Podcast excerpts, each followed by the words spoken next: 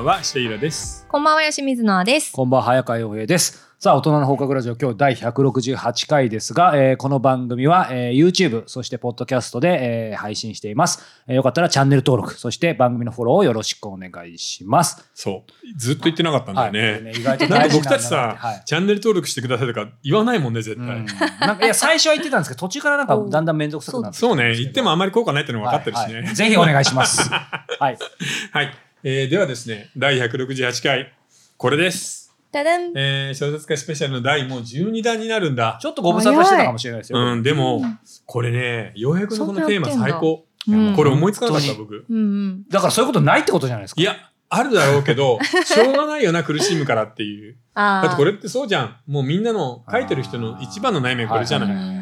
書けないときどうするか。なんで書けないんだろうっていう。でも今、イラさんさらっとおっしゃいましたけど、うまあ、イラさんファンだったらね、今、そんな驚かないかもしれないですけど、イラさんがし自身がほら、そろ外から見てもさらさらとやっぱスマートに書いてるみたいなイメージ持つじゃないですか。っそれはないね。てことですよね。うん、やっぱどっかで詰まること必ずあるから。詰まる、悩む、止まるとか当たり前ってことですか？うん。いろんな理由があるからね。そうなんですよね。うん。うんだってさ、単純に前の日寝不足で頭がぼーっとしてる。うん。でも書かないといけないとか思い込んでんだよねう。んうんうんうんあ自分はできるはずだとかって。あそうですよね。だあから、それはあるかもしれない。後でちょっとね、また詳しくあるかもしれないですけど、なんかやっぱり書けないって一言口に言っても、うん結構定義がいっぱいあると思そううんで。。あの、理由がいっぱいあるね。で、僕、結構レベルが違うんだよね。そうそうそうそう。単純に寝不足疲れてるみたいなのもあれば、重大な理由で書けないって時もあるじゃん。そう。重大な理由。うん。うこうなんだろう。なんかそのねこ講師ともに抱えてるとかってもあるし単純にそのあるねあのもう例えばこういう本格みたいに決まっててここがつつまつまずみたいなね、うん。具体的なのもあるし抽象的なのもそれに、そこがなんか一つのきっかけとなって、書けないっていうのがうん、一つのさ、ドアになってたりするんだよね。ここから新しい世界に入る道が、こうやって地下に続いていく階段があったりするわけよ。そうすると、書けないことによって、書くものが一段レベルが上がって良くなることがあるから。そうなりたいですね。ね。なるほど。うん、だから人間って不思議なもので、書けないっていうのはなんかサインを出してる時があるんだよね、無意識のうちに。無意識がうんここは分かってないんじゃないって言ってるの。ああわかる。ここのパートは簡単に書こうとしてるけど、ここのこと分かってるのみたいなことを、無意識がこういう書けないドアを作ってくれる時があるんだようん。本当にね、なんかね、あんまり簡単に考えない方がいいし、うん書けないことが全部悪いわけではない。なるねほど。うん、おー新しい見解ですねう。ん書けなくてもいいっていうことがあるんだ。そう。だからもう単純にさ、疲れてるとか、なんか気分じゃないみたいなこともあるんだけど、本質的に書けないじゃなくて、今は書かない方がいいっていう時もあるんだよな。へーだからなんか、うん。わかんないです。なんか自分がどっちのレベルかわかんないんですけど、うん僕昔からね、やっぱりこの番組なんか見てか書くの嫌いで、っうん。て言って、まあ、新聞記者もなったはいいけど、苦しくてみたいなのあるんですけど、でも今の話聞いてても実は厳密に書くの嫌いじゃないんですよ。そういうな、な書けたら楽しいし、うんでもやっぱり書けないと向き合うのが辛いと。でもそれはある意味健全なことかもしれないってことなんですかね、うん今の話で言うと。だから別に野球でもサッカーでもなんか練習しててさ、今日はうまくいかない日だなとかさ、どんなに練習してもこのスキルは身につかないなみたいなこともあるじゃない。うんそうすると、まあ自分に向いてないのかもしれないし、僕さ、昔あるプロ野球のピッチャーと話をしていて、はい毎日毎日くじを引くんだってこうやって。全力で1日な、もう5時間も6時間も練習するじゃん。うんくたくたになるまで練習して、引くのはそのくじ1枚なのって聞いたら、そう、1日に引けるのは1枚だけですっていうの。うんで、それもほとんど外れ続けるんだって。うんうんできない、できない、できない、できない。でもある日、パッて引いた時に、できるを引いて、全然投げられなかったスライダーがビュンって曲がるようになる。ああ、その感覚わかるな、なんか。ありますよねそれは書くことでもあるんじゃない？書けない、書けない、書けない。でも、ある時突破して、うんあ掴んだみたいうんな。ああ、いろんなことにそう、だから書けないが無駄だとかさ、みんなお簡単に思い込んじゃうんだけど、そうだけじゃないんだよね。るそっかそっか、なるほど。白い。うん。あとイラさん おっしゃるようにそのか書くのねあの単純に気持ちとかその日の調子問題もありますけど、やっぱり段階もねさっきおっしゃってたようにその自分の中で、うん。とにかくまあその書くって言ってもいろいろありますけどまあせっかくね小説家スペシャルでその本って考えた時にそもそもその例えば文学賞にね、うん。出す前、うん。自分の中だけでの、うん。まず書けない問題なのか、うん。やっぱその後そういう文学賞を出したりとかもう本出すのは決まってその編集者との関係性の中で書けないかとか、うん。だから段階がいくつかありますよね。あるね。うんそうだな。でもアマチュアの人は書けないのは、自分が何を書いたらいいのかが分かっていないっていうパターンが多いよね。まずはそこそうんうな。んで、プロの場合は、逆に、その前よりいいものを書かないといけない、もっとできるはずだっていうおかしなプレッシャーをかけるっていうパターンがあるかな。それは自分で自分にかけちゃう。そう。だから一作目がすごく良かったけど、それから書けなくなってる人って何人もいるけど、そのパターンかもしれないね。あと今一作目って出ましたけども、うん。イラさんはもうね、い一作目とっくに突破してるんでうん。あれですけど、やっぱりなんか一作目に、うん。まあ当然出す方としては力入るじゃないですか。うんうんだけどやっぱりイラさんからすると、まあ僕なんかもいろいろアドバイスもらいますけど、なんかね、あの、ち力入れすぎなくて、うん。いいよって言うんですけど、やっぱ入りますよね。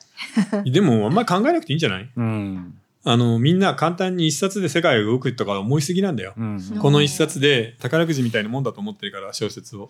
小説は別に宝くじでは全くないので、どちらかといえば、マックのバイトみたいなもんじゃない？ー働いた分だけ、まあ少しお金が入るぐらいの。でも最近本当にね、あの、小説家になりたい本、マジで増えてきましたね。うんうんな、なんでこんな増えてきたんだろう。まあだからなりたい人が多いんだろうけど。今の日本の社会でさ、今の日本のシステムの組織の中で働くのが辛くてしょうがないんだよね。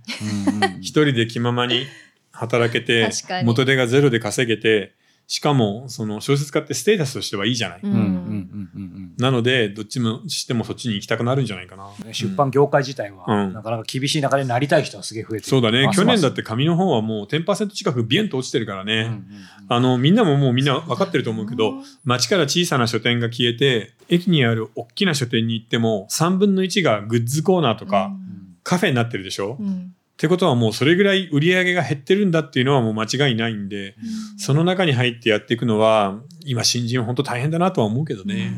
なんかね書けないっていうところで、まあ、うん。僕はもうこれ提案したぐらいだから聞きたいことめちゃくちゃあるんですけど、うん。さっきからちょっとノアさんおとなしいんで、いやいやノアさん的にはまあそのねもちろんうん。小説家スペシャルなんで本とかそこにですけどそうじゃなくてもその書くっていうことまで広げてもいいんですけど、うんなんかここまでの感じたこととか。ね私は特にその早川さんみたいに今リアルタイムで本を書いてるとかっていうことがないんですけど身近に感じることは意思疎通を図るそのコミュニケーションのツールとしてのその文章、うん。例えばまあメールっていうこともそうだと思うし、あとはそのなんか企画書とかうんうんうんうん。提案書みたいなものうん。とかっていうことにやっぱりちょっとつまずきがちというか、どう書いていいのかわかんないなっていうのは常にやっぱりあるかなと。あるよね。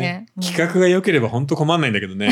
いまいちぐらいの企画でさ、ちょっと複雑だったりすると、うん。めっちゃ詰まるよね。うん企画が本当にいい時ってその元のアイデアだけでいけるじゃん、なんだけどそうじゃない時だよね問題は、そうなんですよね。そこはもう企画書のテクニックみたいなのが必要だからね、うん。なんかそういう意味では私もちょっと書けない時っていうのがあって困っちゃうなっていうのはすごい感じるかな。うん。でも何なんだろうね。うん。机に向かってさ「よし」って言ってこれやるって決めてるのに、うん。全然書けなくて進まないみたいなことあるよね。ありますね。でもやっぱりイラさんおっしゃったように面白いですね。人間ってやっぱりその書けないっていうのは、うん。なんか本能が知ってるから、うん。なんか自分の今の自分よりはるかにこうレベルが高い話なのかなんか本当にすごく本質的なことだから、うん。ちょっと文字通り手が動かないみたいな、うん。なんか知ってんでしょうね。それはあると思うよ、うん。うん不思議なんだけどね、えちなみに、うん。早川さんが書けない。今まあまさにその、はいはいはい。そういうとこに、はいはい時に直面されると思うんですけど、どういう感覚なんですか？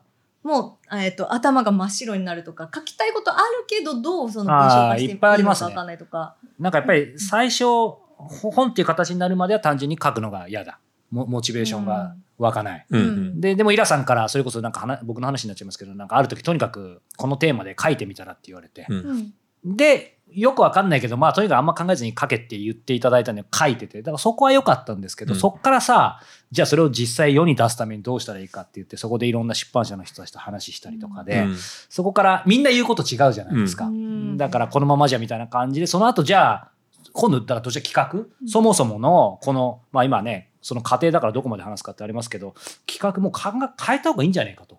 思ったけど、でもイラさんが本当にもうお恩人で、いや、か変えなくていい、書き直さなくていいって言って、5、6年経って、まあようやく今ちょっとね、ある出版社さんと今進められるようになったんですけど、うん。だからそそっから次の苦しみで、うん。一回書き上げてる原稿を、まあある意味僕としては原液なわけですよ。液そのまま。はいはいはいそれをいわゆる世の中に出すために、みたいな、ちょっとこう、ブラッシュアップがそうね。うんブラッシュアップそれがしんどい。ね。で、もちろんその、なんて言うんだろう、構成的な、なんか、ほら、なんか言葉の使い方がおかしいとか、うんそういう話だったら、うんまあ僕もい一応ライターやってたんで、うんもちろんそういうツッコミあっても、まあそれは受け入れられるんですけど、もっとやっぱ抽象的なものだったり、うんそうなんだよね。そう編集者って具体的には言わないからね。そんな感じとか言われるから困るんだよね。で、さらになんか別に格好つけるわけじゃないんですけど、うん僕がやろうとしてるテーマって世にちょっとなないっていうか、うんちょっと若干違う切り口だから、その、そうす相手もそうだし、僕もその概念化できてないっていうか、だからそう、なんかその、むやもやもやしてるものを、特に実用書だから具体的に書かなきゃいけないから、うんらちょっとこんなことで怒られますけど、ちょっとし小説書いてみたいなって逆に。あーでも、どっちにしても書けない時は一緒だよ。なんかに詰まってもやもやして、何をしても楽しくない。そう。お天気良くてもね、あの、お日様を見て、けふざけんなよみたいなことを思うわけよ。青空を見てふざけんなよって思うんだよ。くすんでますね、心が。いや、くすんじゃうのよ。でもうしょうがないから気づいたら、うん X シングスに朝9時に行ってパンケーキ。もりもり食べちゃうでも、でもダメなんでないっていう。でも逆に言えばさあ、調子よくかけてる時ってさ、雪降ろうが雨降ろうがさ、あ。まあいい天気って思うよね。そう、雨って外いいよね外関係ないですよね。すごい。本当に単純なんだから。めちゃくちゃ左右されますね。いや、されるされる。うん。そう。いや、だからやっぱり、皆さんとこう話すとね、ああっけらかんと明るくですけど、でもやっぱり当たり前それとずっと向き合い続けてるかねえいや、ら、すごいですよね。やっぱすごいわ。いや、だからね、逆になんかそうやって壁に向かってずっとぼーっとしていられる力がある人っていうのがプロになってるんだよね。要は、その、書けない辛さだったりう、ん自分のなんかモヤモヤを持て余さずに、しょうがないからなってそれと向き合って、いい時が来たら頑張って書くっていうのを繰り返しているってだけ。っていうか、そうしないと他のこと手につかなくなったりね、人生棒に振っちゃいますよ、でも逆に言えばさ、その書けない時間もいつか超えられるっていう風な確信があるので、逆に書けない時にずっと机に向かっていればいいかって言ってそうでもないから、ほら、余裕になったら走る。うん。僕だったら散歩するとかそうで、すね。あるいは音楽を聴くとか、いろんな手があるからね。うん。うん。うん。まあ、それは、まあ、おいおいちょっと後のコーナーで話そうと思うんですが。うんいやーなんかね、盛り上がってきましたが、うんさあ、ここでじゃあお便りとご質問お願いします。はい、えーお便り、えーまず20代の女性からいただいています。はい。人間使い捨て国家が印象的でした。うん異次元の少子化対策では、正社員の旦那がいるところにちょっと手厚くするだけ、それで子供増えると言っていたのが本当にその通りだと思いました。そうやって男が結婚しない分、女も余ってしまうので、一女の私として人間使い捨ては何とかしてほしいと思いました。そして一人間の意見として人材派遣は本当に悪であり、えー完全になくすことは難しいとしても減った方が良いと感じました。そうだよね。うん。確かに切ないよね。だから異次元の少子化って言っても、うんと数が少ない人のところにちょっとお金をまくことぐらいしかしてないんだよね。うん。今出てる、うん。あのスキームで見ると。本当になんだろうね。あの保育園をどうこうするとかさあの育児手当をちょっと出すぐらいのことしか考えてないんだよね。なんか綺麗になんかやろうとするからなんか中途半端感が出ますよね。うん。なんだろうな。でももうむ無駄だから逆に言えばどっかで白旗あげた方がいいんじゃない？もうダメですと。はいこれ以上国債は借りられませんとか、少子化はもう止まらないので人口が8000万人になった時に日本人がみんな伸び伸び暮らせるような新しいシステムを考えますって、誰かが言ってもいいと思うけどね、そろそろ政治家もうん逃げまくってるからな。まあでもそれが日本人っぽいですけどね。うん。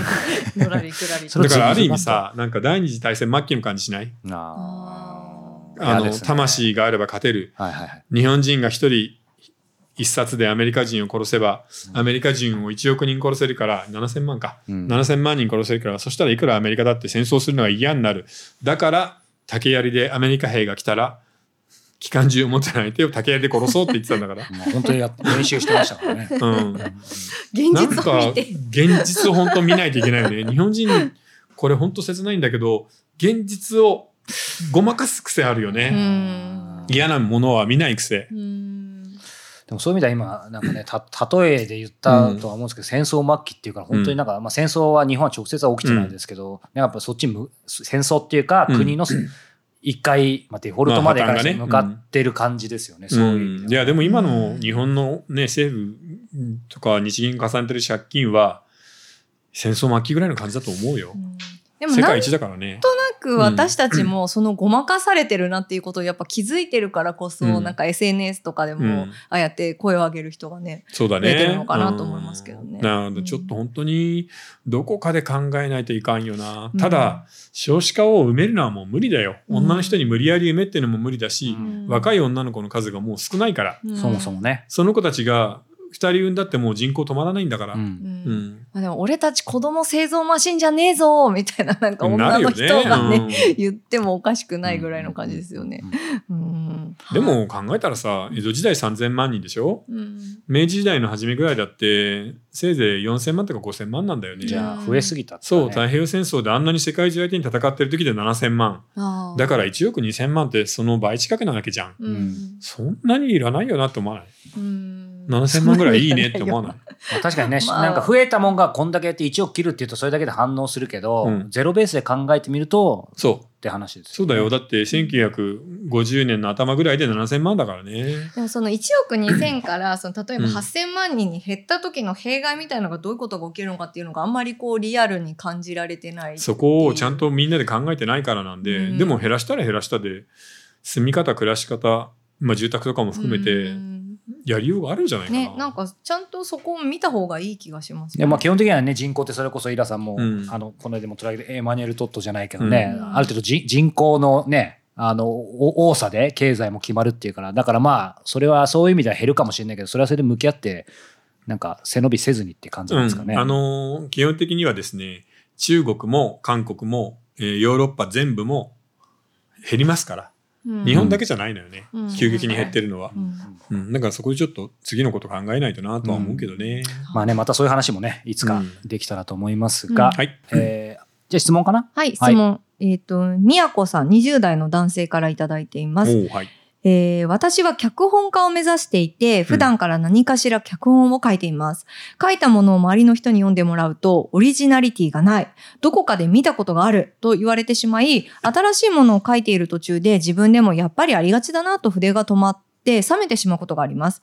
映画が好きで普段からいろいろな作品に触れているのですが、そのせいかどんどん他人の作品の空真似になってしまっているようで、完全にゴリ夢中の状態です。うんアウトプットにはインプットが欠かせないのに、インプットすればするほど他人の模倣になってしまう。このような問題について、イラさんはどのようにお考えですか？もしよければおーオリジナリティ問題みんお聞かせくださない知りたいこれ。はもうなんうんかセミプロいいの質問だよね、うんあのー僕さこの人書けちゃう人だと思うんだよ。ほう、うん。なるほど。アイデアが思いつく。書いて書けてしまう。で友達とか脚本家の仲間に見てもらうみたいなことをやってると思うんだけど、うん。もう一回ちょっとアイデアを絞り込んでみたらうん。あ本当にこれは面白い。これだったらもう絶対っていうようなアイデアが見つかるまでちょっと書かないでリサーチしてみたらどうかな。ーうん。それと映画を見て映画を作んない方がいいよ。あのーよく言うじゃない昔の漫画家は映画を見てうん。漫画を描いた、うん。今の漫画家は漫画を見て漫画を描くって、うんうんうん。でもやっぱねそれだと漫画の再生産になっちゃうから映画を作りたいんであればもうちょっと本当に本読んだ方がいいと思う、うんうんこれ有名な話なんだけど七人の侍は、えー全部架空で作ったもんじゃないんだよね。えー。江戸時代の剣豪7人をんあの実際にいるね、はい。あの塚原卜前とか、うん。それをモデルに7人をちゃんと作り上げた上であの戦うチームにしてるの。なるほど。ゼロからじゃないんですね。ゼロからじゃあんなの考えられないもん。だからもうちょっとなんか視野を広げていろんなところから素材を探してみたらどうかな、うん。うん。それはだからフィールドを変え変えるってことも一つですよね。そうだね。世界をもっと広く見ないといけないし、うん。映画を見て映画作っちゃうとやっぱりその映画より小さいものができちゃうからね、うんうんうんうん。ただ見るっていうのはいいってことなんですね。もちろん。逆に言うとね、うん。ゼロからないってうんことでもそこはまあね無心に見てうん。もうちょっとあの広い本の世界とか驚くべきノンフィクションとかいっぱいあるじゃない、うん。ドキュメンタリーでいいやつとか、うんうんうんそういうところから発想を探してくる方がいいんじゃないかな。なるほどね。うん面白いですね。うんはいありがとうございますありがとうございます。さあ、えーということで、この後ね、もう聞きたいことも、えー皆さんも知りたいこともたくさんあると思うので、この後ね、ご質問なんかもいただいているので、はい本編ではどしどしこの書けない、えー書くことについて、えーいろいろ伺っていきたいと思います。